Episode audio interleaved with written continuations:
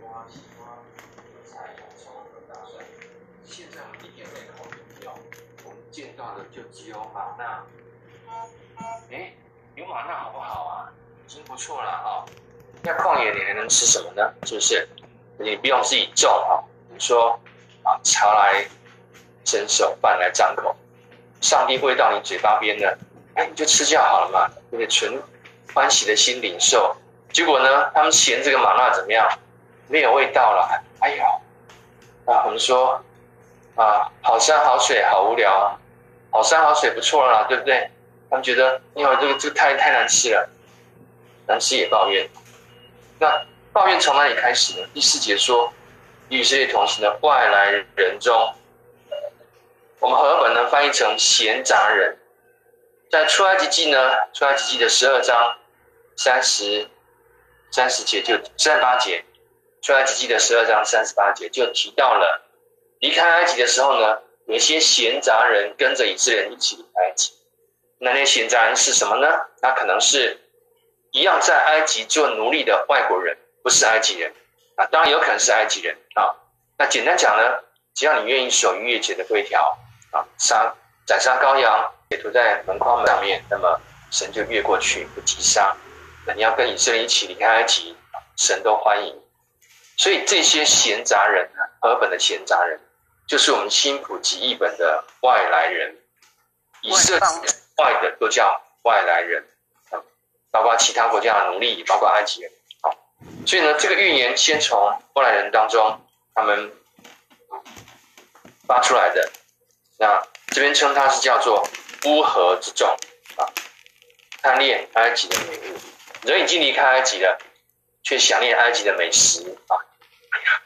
啊，想起那个红烧牛肉，哎呀，口水都流了啊！红烧什么什么啊？想念埃及的美美物美食，这些人先抱怨，外邦人先抱怨，抱怨呢会不会扩散？会不会影响？会，怨言就就有这个特质，被扩散，会影响，一个怨言影响别人啊。影响整个群体，结果呢，外邦人发怨言，影响到以色列人，以色列人呢也开始抱怨起来。他们喊叫说：“哎呀，有肉吃多好啊！即使在埃及的时候呢，我们不花钱就能吃到鱼，还有我们喜欢的黄瓜、西瓜、韭菜等等啊。”哎，他们怀念了以色列的呃美食，但是不要忘记哦，当初是他们在那边做奴隶啊。被法老王压迫，然后被法老王屠杀，他们苦得不得了啊！他们当初呢，也会呼呼救呼求上帝，因为上帝把他们救离开埃及了，在旷野，他们反而想念起埃及的美食。所以呢，这就是人性，看到没有啊？人性善变，那么在恩典中却不知道感恩啊，这就是人性。人性的那种啊堕落啊，人性中的堕落。那么我们看到说，这些人外外邦人先发怨言，影响到以色列人。好，我们继续往下第七节读啊。玛纳看小小的圆锥子，呈树脂一样的淡黄色。民众出去从地上捡玛纳，用磨磨磨成粉，或用臼捣碎捣碎放在锅里煮，或做成薄饼。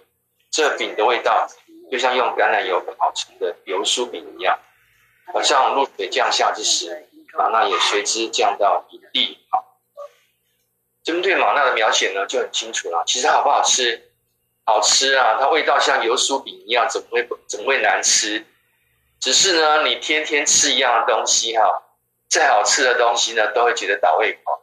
但不要忘记，这是在旷野非常时期，对不对？你不能用那个平时的这个水准，你来要求非常时期要这样，那就是不合情理啦啊！所以呢，这些啊外来人，然后呢引动了以色列人一起发怨言。所以我们看到说哈，怨言要很小心。如果说你是你是第一个听到别人抱怨的话，你就听就好了，然后呢，陪他一起来到神面前祷告，你有你的抱怨，好，我们来来到神面前，求神帮我们解决。有没有必要再把这个怨言一传再传？千万不要去传话哈，传怨言的、发怨言的跟传怨言的，一同致死啊！那那个那个罪都是一样的，所以很小心。那么这些人呢，就发怨言了，然后呢，我们看啊，摩西的反应，一十节往下读了。摩西听见各家族的人都站在自己的帐篷门口哀哭，这令上主极为愤怒。摩西也非常恼火，他对上主说：“你为什么要这么苛待的对待我？你这个仆人呢？求你怜悯我吧！我做了什么事，以致要承担这所有人的担子呢？难道是我生了他们吧？是我把他们带到带到世上来吗？你为什么叫我把他们抱在怀里？”像母亲怀抱吃奶的婴儿呢？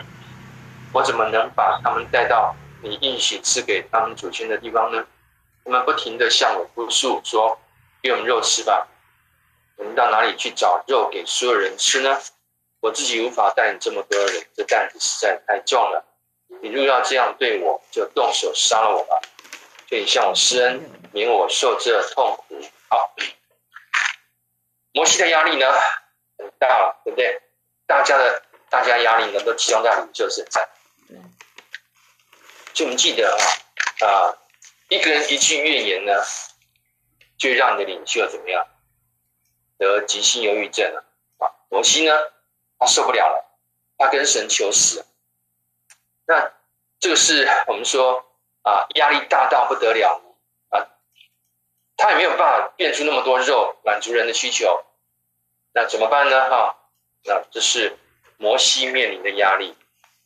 那各家第十节，各家族人站在自己的帐篷门口哀哭。这没有肉吃，有必要到哀哭的地步吗？我们说，一般我们什么时候会哭？家里死人嘛，对不对？死人是一定会哭哈。但是没有肉吃，有必要到这个地步吗？没有肉吃你就哭，啊？我们我们我们现在啊设身处地想，都会觉得不是没有东西吃，是有玛纳可以吃。那玛纳呢？啊，它的它的味道呢，像橄榄油烤成的油酥饼一样，很香的啊。那么有东西可以吃，只是没有肉，确实没有肉。但没有肉吃，需要到哀哭的地步吗？难怪神会发火了啊！所以呢。啊，令上主极为愤怒，摩西呢也非常恼火。我们用现在的脑袋想想看就知道了。啊，我把他们这样啊，我们说还有还有那个玛纳，有必要到哀哭的地步吗？是你家死人吗？没有吧？没有人因为没有肉吃就死掉，没有。所以这些人呢，其实我们说他们的怨言已经过头了，过分了。好，那么摩西呢，就来到神面前啊。那么一样，他来到神面前啊，哀求啊，他说：“你为什么要这么苛刻的对我呢？啊，对你这个仆人呢，求你怜悯我，我做了什么以致要呃承担所有人的担子呢？压力太大，所有人的不满足都都找摩西来了哈。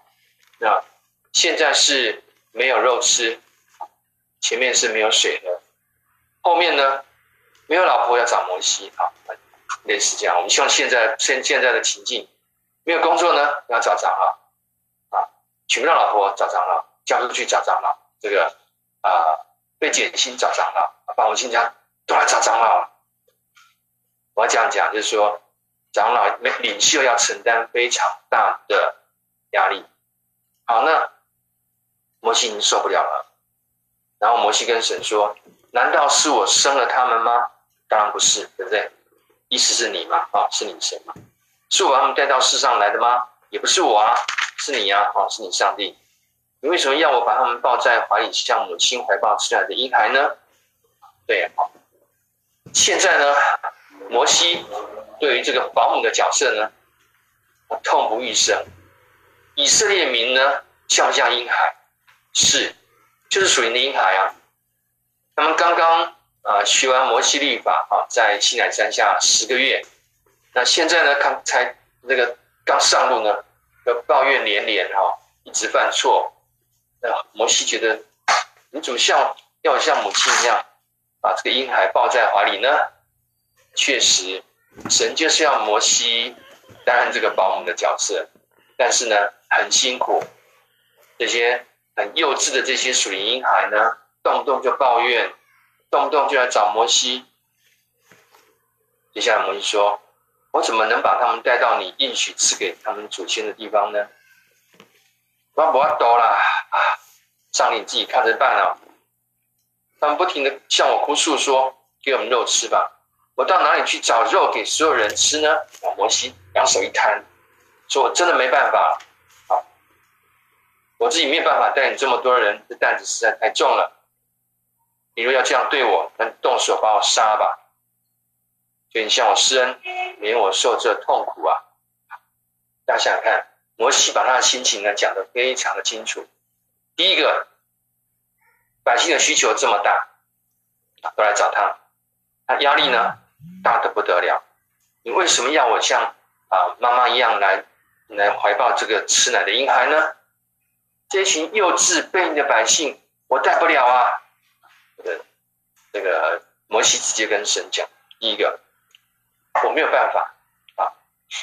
那第二个呢，就是我没有办法满足他们的需求。这么多人要吃肉，去哪里变那么多肉？啊，主啊，你不要再把这个担子给我了，求你另请高明。如果你还要这样折磨我的话呢，求你干脆把我杀掉。我们的领袖得了什么？忧郁症。急性重度忧郁症，他只是差没有拿刀子自杀，那压力已经让他大到，让他瘫掉了。那幸好呢，摩西来找上帝了。幸好，如果摩西靠自己这边撑的话，我这样都撑不久。那么幸好他来找上帝，所以呢，神呢就借着就给为他开路，设立解决之道。我们看到说。一个人一句怨言，汇集起来不得了，全部到了领袖这边。那么领袖他要承担的压力呢？领袖也不是，绝对不是超人了，对不对？摩西也是两只脚，两只脚啊。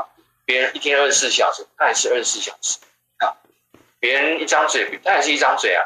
啊，那他能够做多少事呢？很有限，很有限。一个人要带两百万的人人群，这个太难。所以呢，接下来呢，神就啊借着他的岳父呢，就给他的建议啊，我们看十六节。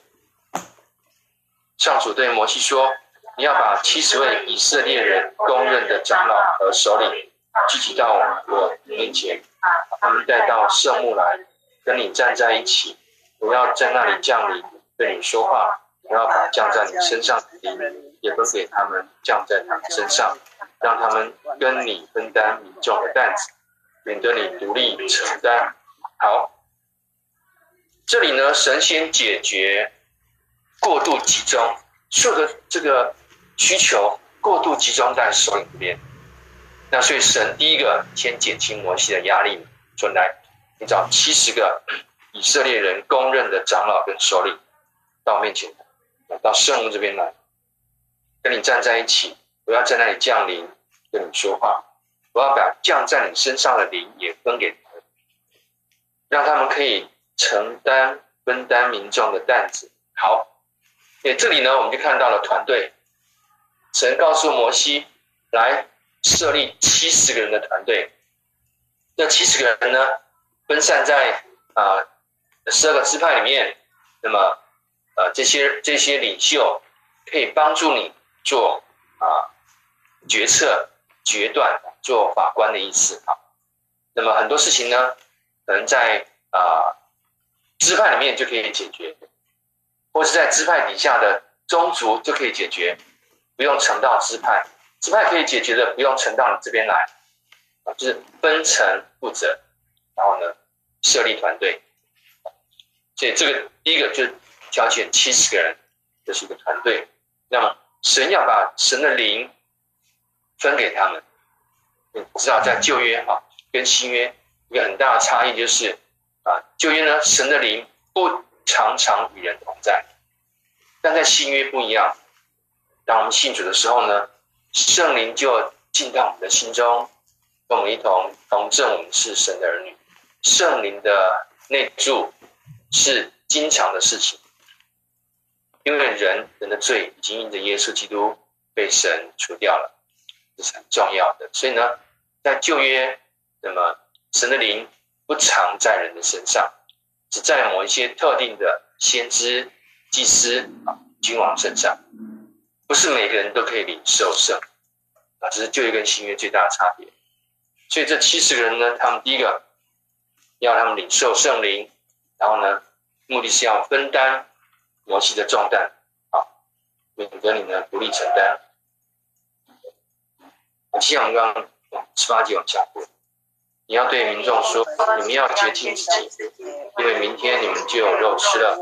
哀哭叫喊，有肉吃多好啊！你们在埃及时比现在好。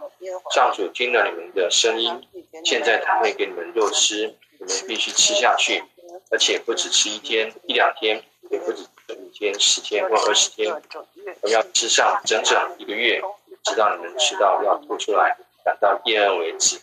因为厌弃那位在你中间的上主，在他面前哀哭说：“我们为什么离开埃及呢？”，那么第二件事情呢？第一个是减轻摩西的决策压力。那设立团队，然后呢，分层负责。那第二件事情就是解决吃肉的问题。那么神说呢，让摩西对百姓说：你们要洁净自己。这洁净当然是啊，洗衣沐浴，然后呢，安静等候哈。明天就有肉吃了啊，因为你们哀嚎哭泣呀啊，那么神都听到了啊，那谁会给你们肉吃啊？不是只有吃一两天，也不是吃五天十天，是整整一个月啊！直到你们呢啊吐出来为止啊！好，因为你们啊在上主面前抱怨说，我们为什么要离开埃及呢？离开埃及，就人的方面来讲，是不是百姓的需求？是啊，他们在埃及做苦工，苦的要死啊！那那个虽然有配给食物啊，配给住宅。但是很苦啊，一天到晚做苦工，然后呢，累得要命啊。那埃及人这边啊，翘脚啦，啊，这个我们用现在的话说啊，吹冷气啊，看电视听音乐啊。那埃及人呢，在这个呃，以色列人在太阳底下呢，建造那个积货城，哇，累得要命。所以当初是因为百姓受不了了，呼求神，神呢？也看时机到了，就把人带领带领离开那个奴役之地。所以呢，他们应该感恩才对。怎么现在然后在这里啊哀哭呢？抱怨呢？把好事变成坏事，哦，这个就很严重了，对不对？那我们举个例子哈，嗯，现在很多人，有些人他们在放无薪假。因为疫情的关系，所以呢没有收入啊，他们会觉得说啊，主啊，给个工作对吧，有工作，让我不要再放无薪假。好，那现在工作来了啊，这个，然后呢，工作来的时候呢，这个人又抱怨了啊，主啊，太累了啊，那上面说好，这太累，换一个给你啊，这也太累了啊，那你工作做不到三个月就换工作，这就是人啊，哈。啊，说在埃及受奴役的是人，啊，要解决问题的是人。如果呢，神彻底解决了，不会这样。埃及人来奴役以色列人，他们也抱怨。人呢、啊，善变，人呢，忘恩负义，把恩典说成是重担，这是很离谱的事情。我我我一再强调，啊，圣经把这些事情记下来啊，不是要我们去批评以色列人。而是要我们看到自己，我们自己呢也是这样子，常忘恩负义，神才给我很多恩典，我居然那些恩典都视而不见，专专专专抓住一个神还没有回应的祷告，跟神抱怨：主啊，你为什么不听我祷告？啊，有没有看到说旁边啊，神给我们很多很多恩典。假设我们现在没有工作，哎，我们千万不要抓着这个没有工作，你一直跟神说我要工作什么的。你不要忘记了，你没有工作，但是空闲的时间突然多很多了，对不对？可以拿来陪小孩、陪陪太太。你要往这个方面去看呢。平常工作加班，哇，累得要死要活。现在呢，可以好好陪小孩、陪老婆，就珍惜吧，要感恩。那说不定工作休息一两个月之后，工作又来了啊，又忙碌了。所以呢，人啊，常常是这样子，不懂得感恩，然后呢，就抱怨。所以神呢，现在解决他们对吃肉的抱怨啊，然后呢，啊，就说好，我会给你们肉吃。那摩西听到之后呢，二十一节，摩西呢，他对上主说：“跟我在一起的民众，光步兵就有六十万，二十岁以上可以打仗的就有六十万。你既然说我要给他们吃一整个月的肉，就算我们把所有的牛羊都宰了，岂够他们吃吗？就算把海里的鱼都捕来了，怎么够呢？”摩西领受上帝的话语。这话也是要传讲给传给百姓的。他一听神说呢，要要摩西转告百姓说，你们要吃肉吃整整个月。摩西就吓坏，了。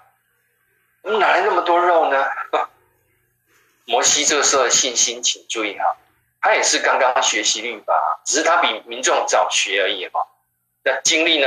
他经历很多啦，十个灾难呢，在旷野啊，以林以林甘泉呐，这些都是玛纳了啊，这些。都是恩典啊，都是摩西的经历。但是啊，神需要给百姓吃肉吃一个月，也真的吓坏摩西了。就是肉的需求量怎么样？大得不得了啊！那摩西呢？他放眼望去，他说：“我们把所有的牛羊宰掉也不够吃啊！你把海里面的鱼全部捕上来也不够啊！怎么办呢？”上帝啊，你讲话要要计算一下吧。所以呢，这时候对摩西来讲。也是一个信心的操练啊。那么，人常常会这样子啊。我们在做决定之前呢，先计算一下啊。那我们看看，确实人有人的理性的判断，但是呢，不要让人的理性限制了神的作为。谁有神的作为？但二十三节往下读，请上主对摩西说：“难道我的臂膀失去了能力吗？”现在你就看我的话能不能实现。这句话呢，二十三节这句话很重要。神在摩西说：“难道我的臂膀失去能力了吗？我之前可以行十灾，之前可以带你到以灵甘泉，之前可以给你们吃吗？那难道我现在不能让你吃肉吗？我可以天天降下两百万人可以吃得饱的吗哪。那肉算什么呢？啊，现在你就看就好了。啊，那么看我的话能不能实现？这神给摩西的挑战啊，信不信由你，看就好了。好，那么摩西呢？二十四节，摩西就顺服了。这神的话语的保证，这是神的应许。好，接下我们看往下读二十四节。摩西出来，把上主的话传达给民众。他召集了七十位长老，叫他们站在圣幕周围。上主在云中降临，对摩西说话，对吧？降在他身上的灵给七十位长老，灵降在他们身上的时候，他们就说起预言了。这情形以后再也没有出现。那么神就顺摩西就顺服神，先先做这个召集团队。先召集团队，先分层负责，所以呢，他就把这个召集的七十位长老啊，啊，这七十位长老呢，站在啊神的面前，跟摩西同站立的时候呢，圣灵就降在他们身上，他们就说起预言，这边说这情形以后再也没有出现，所以呢，这七十个人召被召集起来说预言的目的是什么？为什么以后就没有再出现？所以这里我们看到说，呃，这些人被圣灵充满，然后他们说预言的目的是要印证他们的职分，印证他们是被设立的有权柄的长老，仅此而已。那所以呢，后后面呢，这些预言就不需要了啊，所以他们再也不会有这个现象。所以在这里呢，让百姓都看见这七十个长老确实因为说了说了预言，被圣灵充满，确实不一样。那么就印证他们是被设立的直奔。好，那接下来我们看二十六节，当时有两个人留在营中，一个叫伊利达，另一个叫米达，他们也被列为长老，却没有到圣幕去。然而上主的灵照样降临在他们身上，他们就在营中说起预言来。有个年轻人跑去向摩西报告，利达和米达在营中说预言呢。好，呃，这里呢，我们看到说，有两个人，他们没有到圣幕面前去，他们留在营中，什么原因呢？不知道，但他们也是被拣选的长老，反正就是有一些原因没有过去。然后呢，他们在营中一样被圣灵充满，一样被啊说预言哈。所以呢，请注意哈，地点重不重要呢？重要，不重要，是最重要的，不是最重要。啊，地点是最重要的，不是最重要，不是最重要。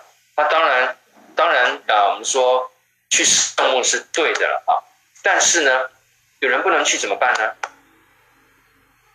这两个人就就例外了啊。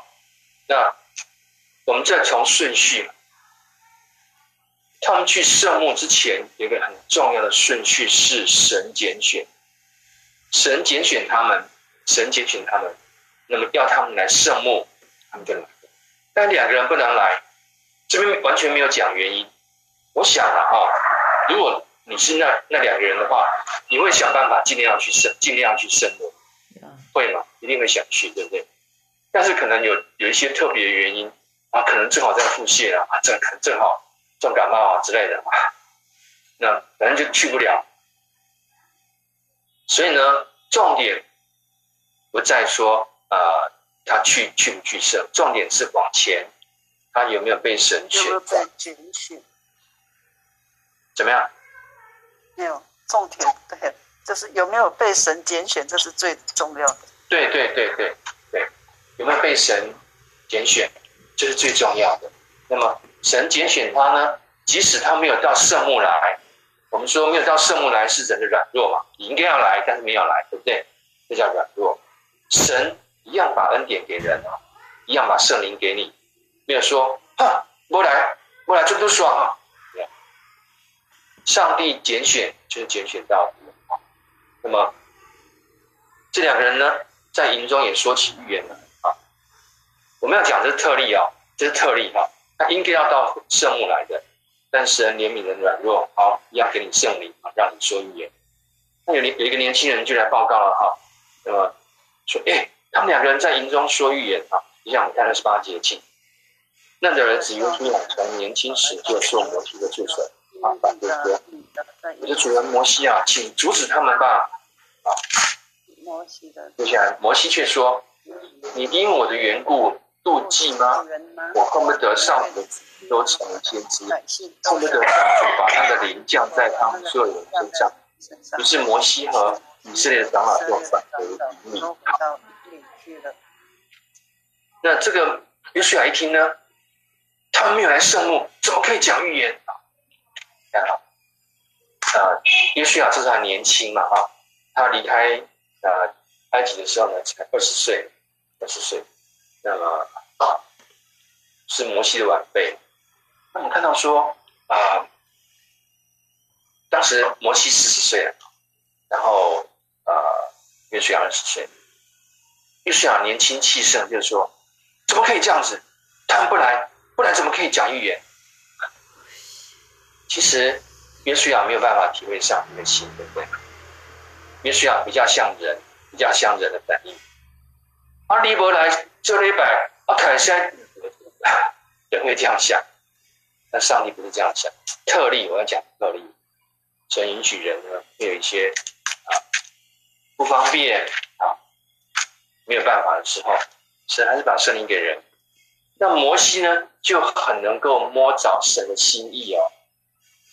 摩西呢，约书亚要求摩西说：“出手拦阻他们，不准他们再讲。”摩西讲的话呢，非常非常重要，应该成为我们每一个基督徒的祷告。他说：“你因为我的缘故妒忌吗？”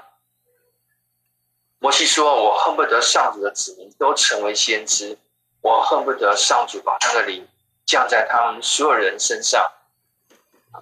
我恨不得，哎呀，我巴不得他们都成为先知，巴不得他们都领受圣灵啊！”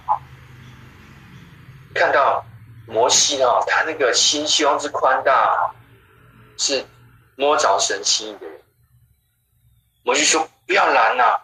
我巴不得每个人都成为先知，每个人都体贴神的心意啊！我不但巴不得每个人都了解神的心意，都说预言，都领受圣灵啊！所以呢，摩西呢很特别哦，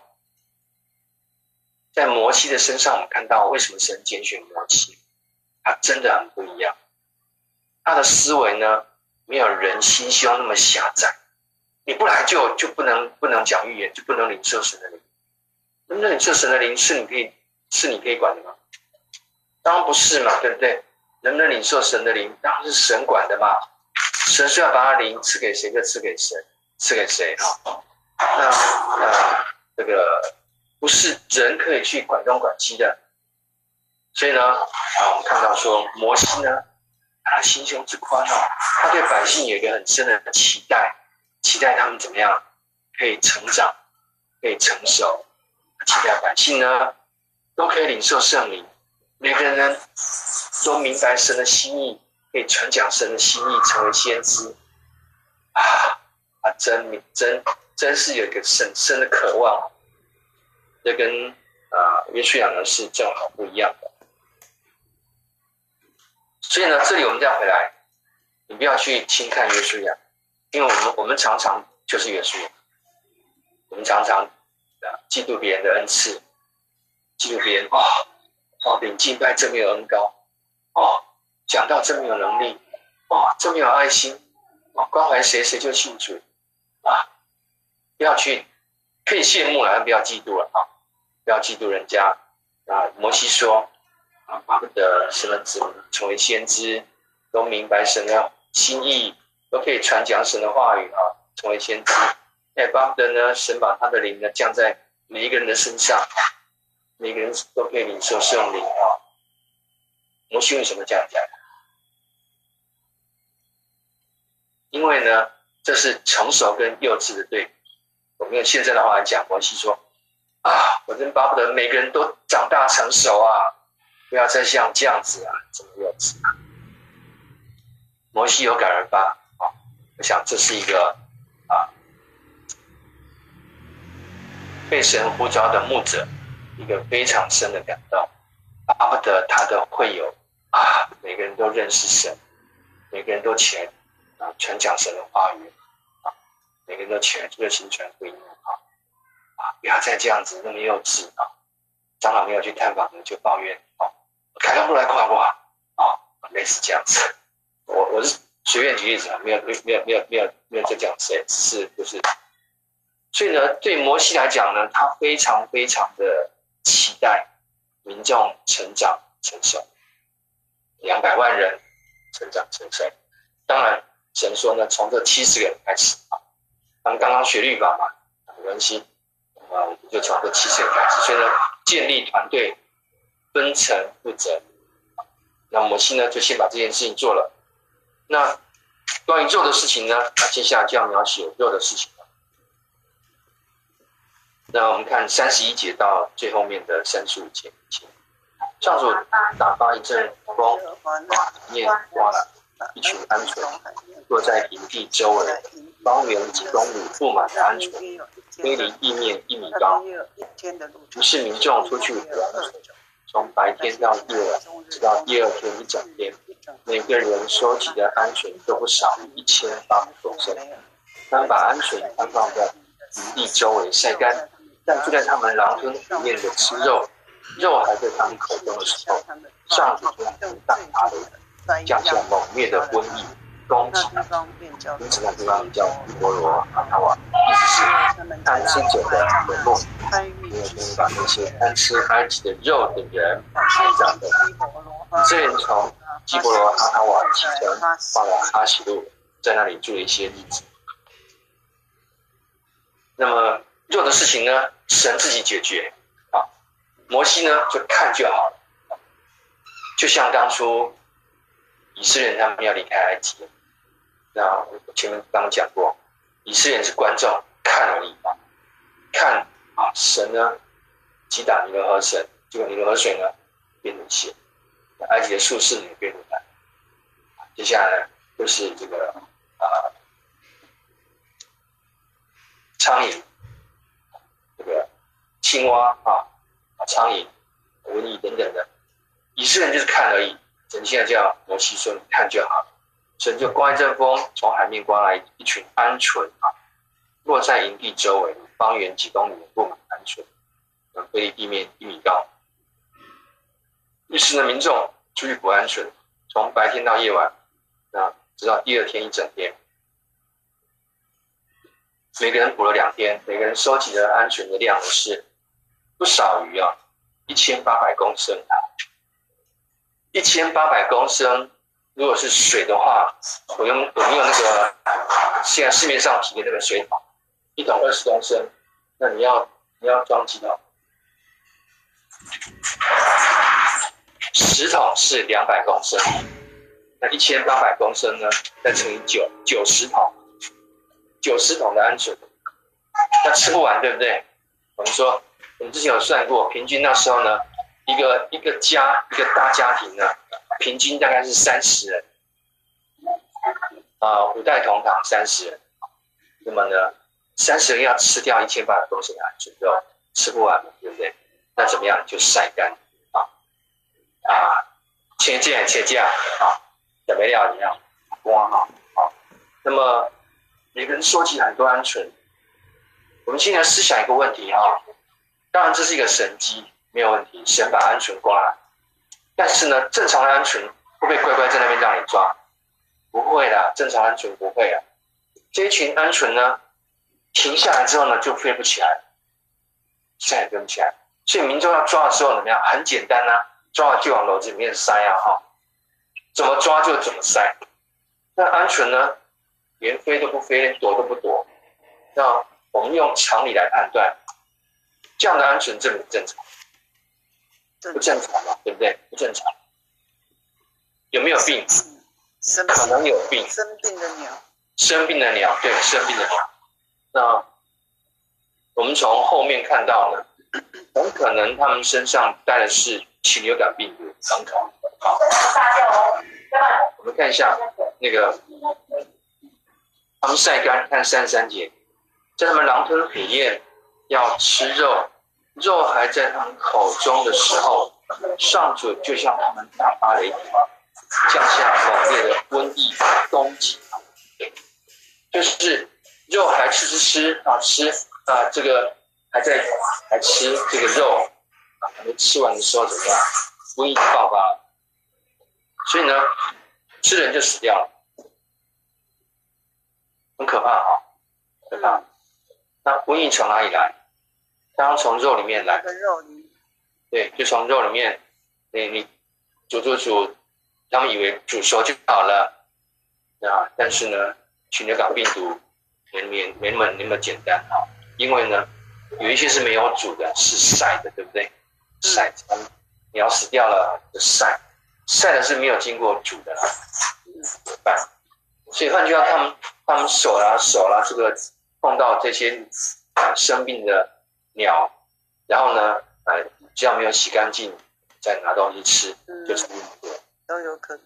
所以呢，这群人呢，要吃肉，要吃肉你可以祷告嘛，对不对？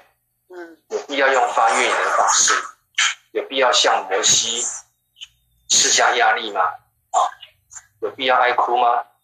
没有必要嘛，对不对？你要吃肉，吃肉的表达方式啊，哈。不要用抱怨的方式，用爱哭的方式。那么，神不吃这一套。那要吃就让你吃到饱。吃到你吐，吃到死。所以呢，啊，我觉得人哈一定要清楚，人会有人的需求，但是呢，把这个需求带到神面前，千万不要用不正当的方法，不是神所喜悦的方法来表达我们的需求，得罪神，然后对领袖施加压力，抱怨怨言，结果这些人就死掉，死掉之后怎么样？就埋葬在那边。所以那地名呢，叫做基伯罗阿瓦汤，哈塔瓦，意思是贪吃者的坟墓。那么在那里呢，把那些贪吃埃及的肉的人呢，埋葬在那里。好，完了之后呢，就启程到下一站叫哈奇路。好，我们在十一章呢，就看到了两个怨言。一个怨言，怨言呢，啊，遇到困难就抱怨上帝，上帝呢就降下烈火。将降下烈火，焚烧营地会有的一些人。的第一个，呃，民众呢就向摩西呼求呼救了，摩西向上主祈求，然后呢火就熄灭了啊啊。事后呢给这里命名叫他贝拉，第一个怨言啊，那么神降下烈火。第二个怨言呢是没有肉吃啊，他们觉得吃玛纳呢这个吃厌了，吃腻了啊，好无聊啊，这个抱怨啊。请注意哈，神给玛纳是很大的恩典，千万不要抱怨。那么，他们用了非常过分的啊抱怨的方式，那每个人站在他们的家门口那边哭哈。我们讲过，哭是哀哭是有人死掉才哭，对不对？那没人死掉，你在哭什么呢？那你这样哭好了，上帝也生气了，没考虑靠解他无为哈，让人家死人吧。你真的要哭，所以这些人呢，他们已经学会了啊律法了，还是啊不认识上帝的性情，然后呢还在那边啊不控制自己的口舌，在那乱发怨言，神就管教他们。所以呢，第二个怨言就是啊这个把他们需求呢全部背到摩西头上。那神呢？这边解决两个两个问题，一个是要摩西招聚团队啊，你不必承担所有的这个决策，你召集团队七十个人的长老，当然要大家公认的啊，是公正的啊，有端庄的招聚团队，然后呢分层负责，支派支派内的事情你自己解决，自己去审断，不能审的，你再呈到呈到摩西，那么。支派底下还有宗族啊，宗族内可以可以呃解决的，你就宗族解决啊等等的，我们就看到说呢，分层负责，那么不能解决的，你再呈到摩西面前来。那这个时候已经是会呈到摩西面前来的，已经是很少数了。所以第一个先解决摩西的压力，第二个呢，解决吃肉的问题啊。那神从海上的挂一阵风，把鹌鹑刮来。那，这阵这些鹌鹑呢是生病的鹌鹑，正常鹌鹑你要抓它，它当然就跑掉飞走，就乖乖让你抓。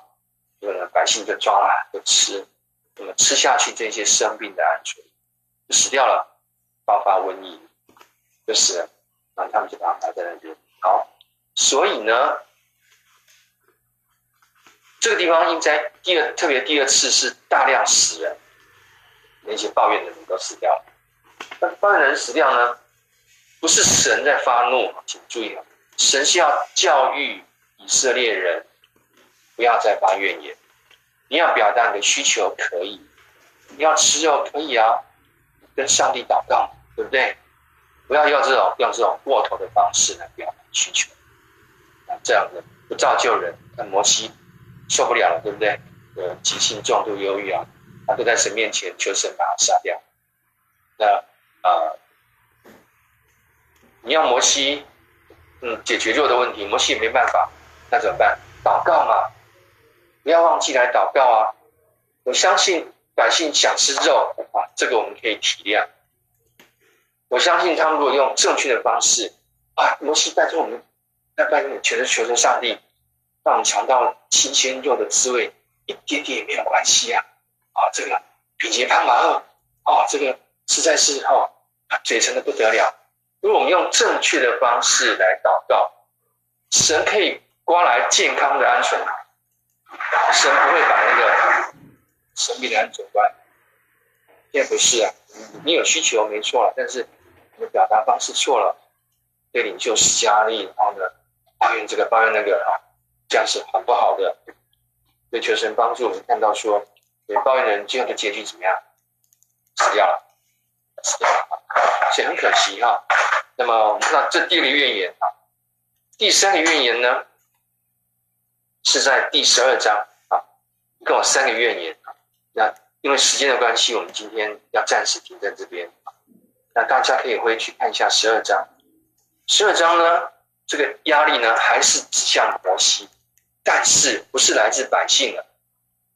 领袖的压力呢，一个是来自啊百姓的，第二个是来自他的同工团队，他的哥哥姐姐啊，米利暗是他的姐姐，亚伦是这个哥哥，摩西的哥哥。第二、第三个压力呢，来来自这个同工同工团队，而这同工团队呢，又是摩西最亲近的哥哥姐姐。那为什么抱怨呢？因为他们不服摩西，不服摩西，然后找一个理由啊，看起来根本不成理由的理由来攻击摩西。那神也介入，神也介入，所以呢，这个我们就下一代再看啊，我们会仔细的看。同工之间呢，啊，这个啊，因为你的年纪那么轻啊，那么轻你就当长老，我五十岁都没有按到我来当当长老，你三十岁当长老，你算什么嘛啊？也是这样子，所以呢，啊，我们在这个现在的教会的现场也一样会面临这个问题。现在啊，神怎么解决？那我们看到第十一章呢，第一个怨言就是遇到困难就就抱怨，遇到困难正确的解决方案是祷告神，祷告神，主啊，这个困难没有办法解决怎么办？求你怜悯，求你开恩。祷告神，神会介入。第二是他们啊想吃肉，觉得啊这个玛纳吃腻了。其实玛纳很香，只是天天吃一样东西，每一餐都一样东西，吃腻了啊，想换换口味，没有错了，换换口味可以的哈。但是你的表达方式呢，这表表达方式错的。他们呢抱怨领袖，然后呢用哭的方式，用哀哭的方式嘛。等跟他那样，对不对？嗯，你想吃就吃嘛，哈，你就说一下嘛。那摩西说不定来祷告神啊。那么神刮来的鹌鹑就是健康的鹌鹑，那大家又可以吃到肉，又可以活命，那不是很好吗？对不对？那何必要这个？先下线。啊？对不起，我先下线。好的，好的，好的。所以呢，就是第二个预言，就是我们发现，就是呃，我们的需求。你有需求，但是你的需求带到神面前，那你的表达方式呢，要适当，要合神的心意。如果神，我们想吃肉，神一直没有给我们吃肉吃，怎么办呢？那就就没有吃嘛，就没有没有肉吃，一样可以过日子嘛，对不对？我没有说没有肉吃就就要去赚钱这样子。所以呢，在旷野啊，当然不比平时。啊，觉得对人来讲呢，啊，我们是人生人的一生就是这样子，那么啊，八十岁、九十岁、一百岁总是会走的。有时候呢，还是记得寻求神、祷告神，把我们的需要带到神面前，把我们的困难带到神面前，不要去抱怨上帝。啊，现在教会中呢，也是一样会面临有需求。没有获得满足，主啊，我要工作，怎么没有给我工作？长老你要负责，完了，啊，这个我我要结婚，怎么没有出现合适的对象？啊，长老你要负责，啊，我健康出问题，长老你要负责，啊，类似这样子。我想说，哎，把我们的需求带到神面前，那神会用他的方式来满足我们，先有他的时间，需要人等候，好，那我们要暂时停在这边，下班我们将就从十二章开始第三个愿言吧，好，有没有什么问题？没有，好的，那我们就一起来祷告，